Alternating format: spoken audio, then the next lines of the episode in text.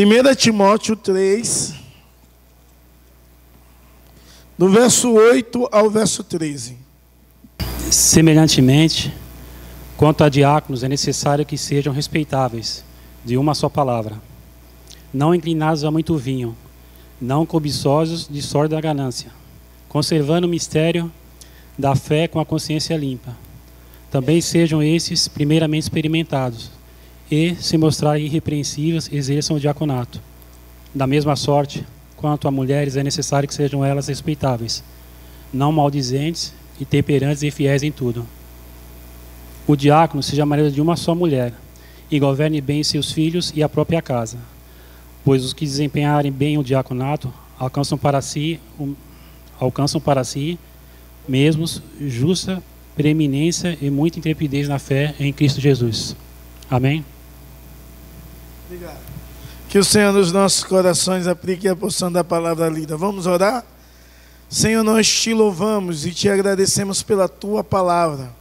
E queremos te pedir, ó oh Deus, que a mesma venha falar aos nossos corações e às nossas vidas em nome de Jesus. Amém. Meus amados, o diácono tem de ser alguém experimentado.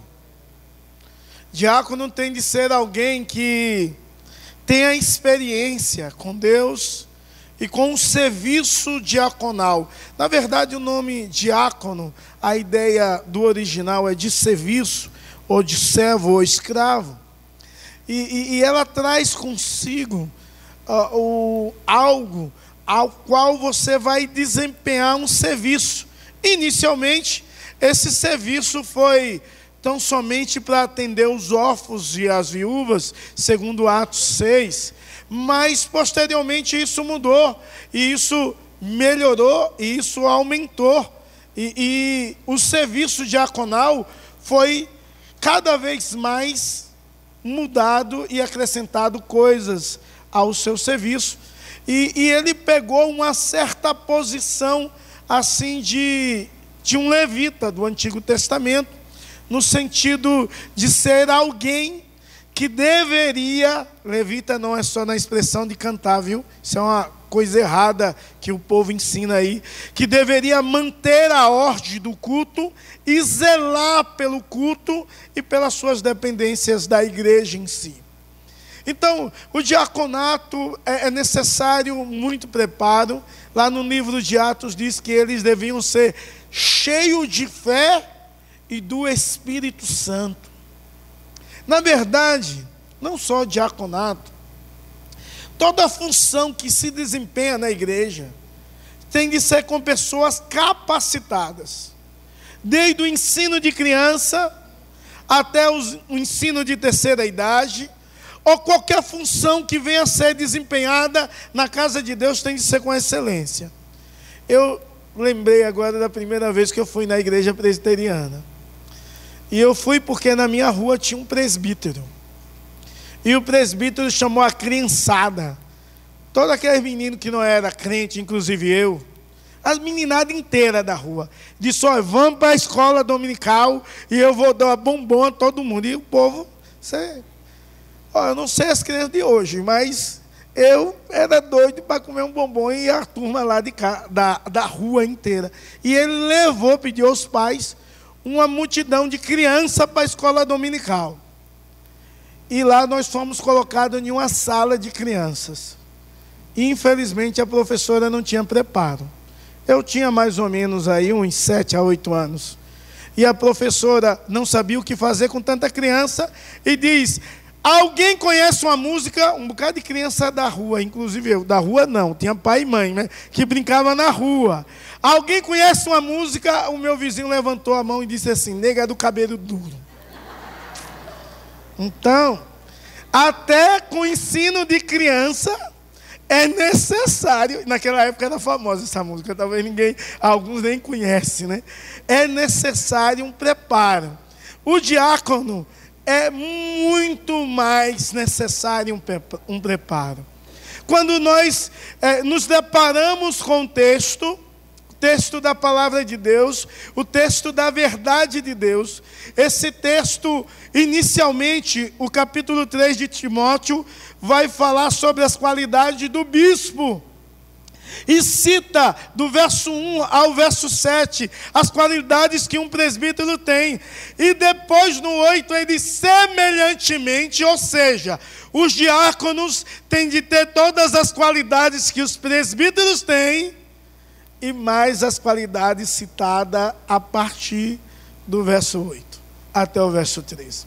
Então há uma responsabilidade muito grande é, de quem deve ser um diácono. E esse texto, é, o apóstolo Paulo, com certeza, queria instruir a igreja a voltar corretamente em um diácono. E aí eu digo a votar corretamente, porque há quem diga, esse negócio de voltar, isso não é um negócio muito de Deus. Porque Deus podia revelar quem deveria ser.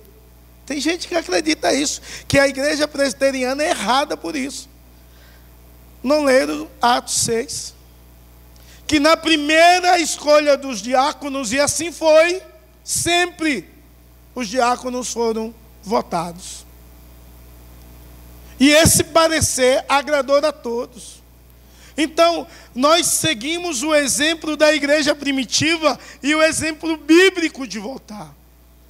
Então, você que está aqui, você é um instrumento de Deus para eleger um homem de Deus ou não, quando você não o reconhece em tal função.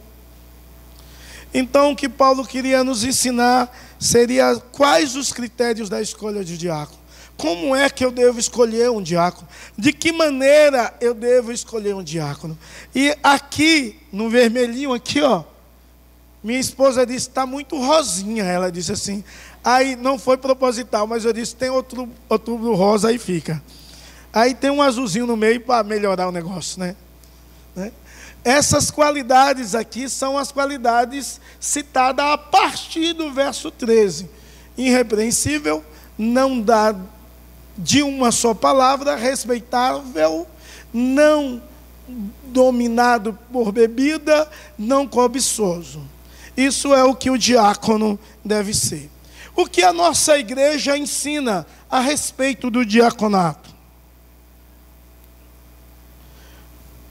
O manual presbiteriano, ele ensina no artigo 53 que o diácono é um oficial eleito pela igreja, ordenado pelo conselho, para, sobre a su supervisão deste, dedicar-se especialmente, letra A, a arrecadação de oferta para fins piedosos, letra B, ao cuidado dos pobres, doentes e inválidos, letra C, a manutenção da ordem e reverência nos lugares reservados ao serviço divino, e letra D, exercer a fiscalização para que haja boa ordem na casa de Deus e nas suas dependências.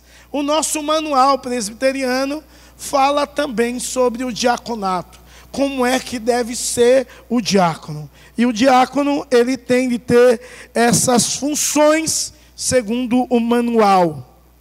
Mas o texto bíblico de Atos, capítulo 6, ele descarta ele destaca três funções do diácono, ou três requisitos para ser diácono.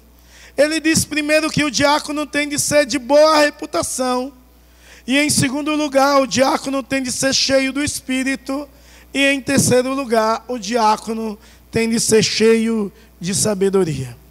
A ideia da escolha de sete homens, lá em Atos 6, eram homens com essas características, de boa reputação, cheio do espírito e cheio de sabedoria. Então, o diácono, segundo Atos 6, tem de ser alguém de boa reputação, alguém de bom testemunho, alguém do qual as pessoas possam dizer: aquele ali é um oficial de nossa igreja.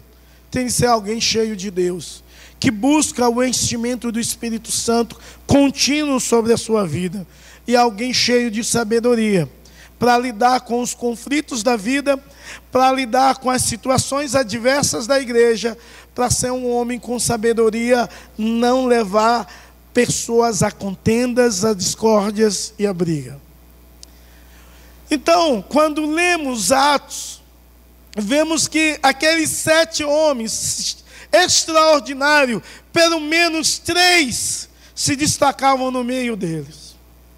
O primeiro era Estevão, que ele fazia o papel do diácono na assistência da viúva, mas aquele homem morreu pregando a palavra e fazendo uma exposição bíblica extraordinária a respeito de Jesus, desde dos profetas até Cristo. Alguém que conhecia com uma profundidade a palavra de Deus. Um outro que eu gostaria de destacar nesses primeiros sete diáconos era a pessoa de Filipe. Filipe era um homem cheio do Espírito Santo, e o destaque também é positivo. Filipe saía a pre pregar o Evangelho e a ensinar a verdade de Deus. Filipe foi possivelmente o único homem que Deus tirou de um lugar, fez sumir em um lugar e aparecer no outro. Algo extraordinário. Miraculoso isso. E ele vai pregar para um eunuco da Etiópia. E ele pergunta: Entendes o que lê? E eunuco diz que não entende, se não há quem explique. E ele sobe no carro e ele começa a ensinar a verdade de Deus, que o profeta Isaías ali falava sobre Cristo. Então temos Estevão, um pregador cristocêntrico que liga o Antigo Testamento à pessoa de Cristo, e temos um homem chamado Felipe, entre os sete, que também sabia fazer a mesma coisa com grande é, destreza de conhecimento da verdade de Deus.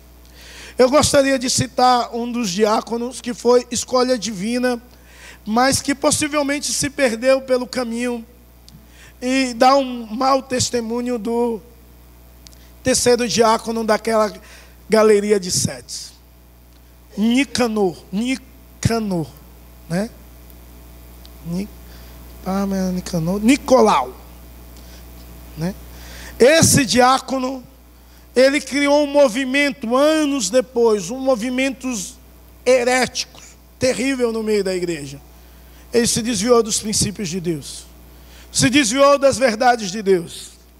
E a palavra de Deus exorta aos seguidores deles lá no livro de Apocalipse, aos nicolaítas, os seguidores dele, que se desviaram dos princípios de Deus e da verdade de Deus, se desviaram da palavra. Os demais nós não sabemos como foi a vida deles, mas sabemos que eles eram respeitáveis. Sabemos que eles eram de boa reputação, cheio do espírito e cheio de sabedoria. Então, como é que você deve escolher homens de boa reputação, cheio do Espírito Santo e cheio de sabedoria? O texto que nós lemos dá outros requisitos nessa escolha. E nós não podemos nos esquecer desse texto, que é um texto clássico, e o apóstolo Paulo está ensinando a igreja como deve escolher, ou especialmente ao pastor Timóteo, como deve orientar a, a igreja a fazer a escolha certa. E aí o primeiro requisito é que seja alguém respeitável. O segundo tinha uma só palavra. O terceiro, não inclinado a muito vinho. E o quarto, não cobiçoso. E aí você começa a ver as primeiras quatro características que um diácono deve ter. Então, um diácono tem que ser alguém respeitável. Não pode ser alguém que, que o povo não respeita. Tem de ser alguém que impõe respeito. Então, a pessoa pode ser feliz, alegre, brincalhão, mas ela impõe respeito. Sabe o momento certo. Diácono não pode ser alguém que fala uma coisa agora, daqui a pouco fala outra. Não pode ser alguém inclinado a vinho. E não pode ser alguém cheio de cobiça, porque ele vai diretamente o primeiro a contar as ofertas da igreja. E se for alguém cheio de cobiça, pode desviar sem alguém ver alguma coisa. Então o diácono não pode ser alguém assim. Mas tem mais requisitos. Ele tem que conservar o mistério da fé. O diácono, ele precisa conservar o mistério da fé. Ele tem de ser alguém irrepreensível. E a vontade de Deus é que o diácono não seja alguém perfeito, mas seja alguém que busca a perfeição. E é claro que quando nós inter, entendemos a palavra irrepreensível, aqui dizemos quem não merece repreensão. Não é assim, totalmente. Porque não existe ninguém perfeito. Todas as pessoas falham em algo, mas é alguém que corre para o alvo, é alguém que cresce espiritualmente, é alguém que está desenvolvendo a sua fé e se aproxima cada vez mais de Deus. Então, alguém que tem uma responsabilidade de buscar a Deus de uma forma extraordinária.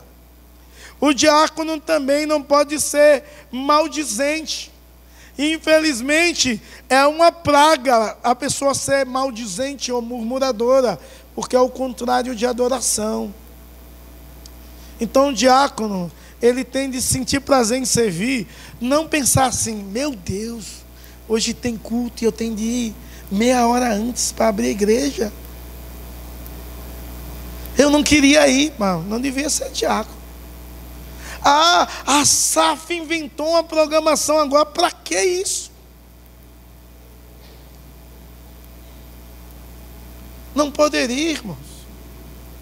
Porque a pessoa tem de ter a alegria que Davi teve. Alegrei-me quando me disseram: Vamos à casa do Senhor. Ele tem de prazer em servir a Deus e servir com alegria. E quando ele desempenha essa função, ele tem de entender que glorifica a Deus.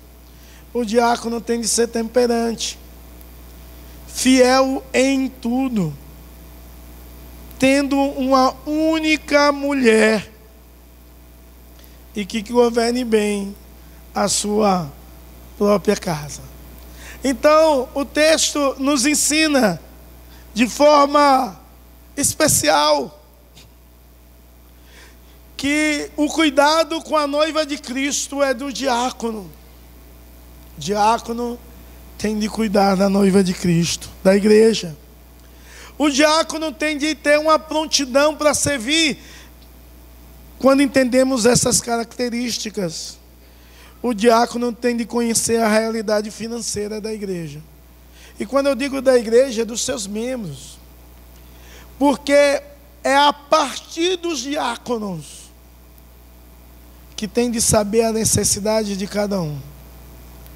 E conduzir isso ao conselho ou à igreja, a uma, a uma forma de arrecadar e melhorar a situação de vida do meu irmão e da minha irmã, que talvez está passando uma necessidade e ninguém sabe.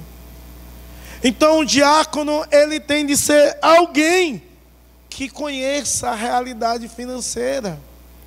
Tem um irmão aqui bom, tem um bom, uma boa condição, de repente ele perde o emprego. Está há dois anos desempregado. Será que a condição financeira dele continua boa? O diácono tem de ter essa função de ir visitar e conversar com a pessoa. Como é que você está? Em que a igreja pode ajudar? É, se tiver doente, não tiver condição, a igreja precisa assistir com o remédio. E quando eu digo a igreja, seja o dinheiro dos dízimos e das ofertas, ou contribuições de irmãos.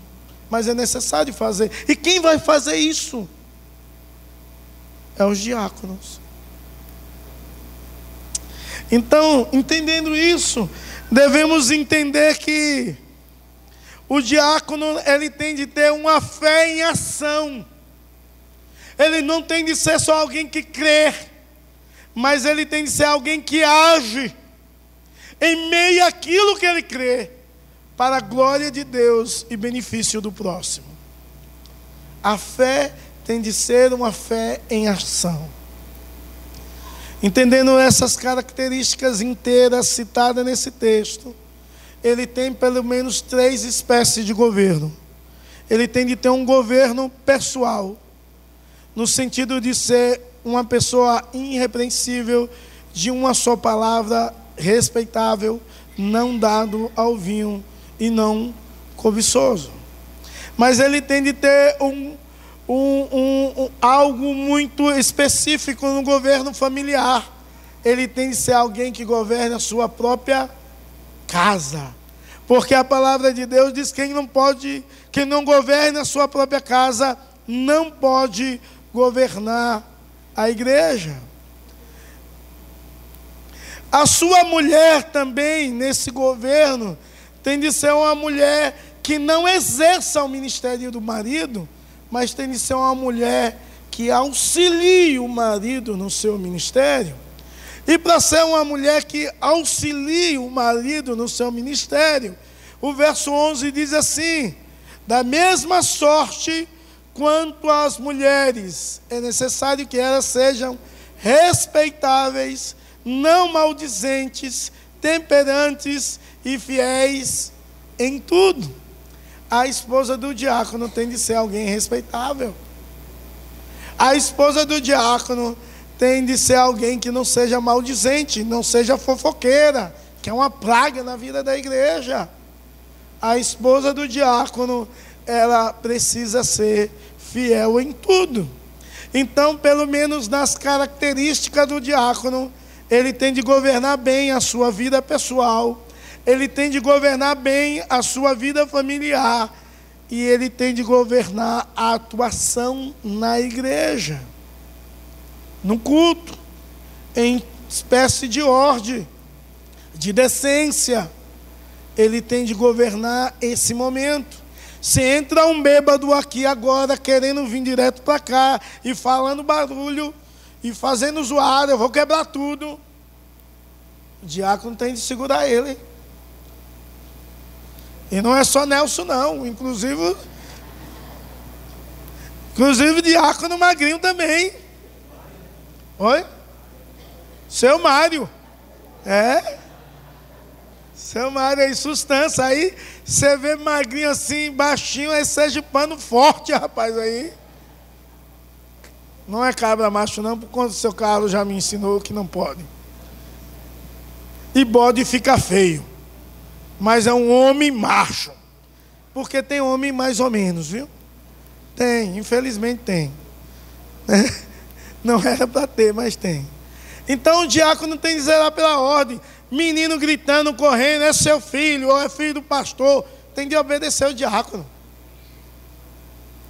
Diácono tem de cuidar dessa ordem aqui no culto. Tem de zelar pelo culto. Tem de zelar por você protegendo você aqui, no ambiente em que você está.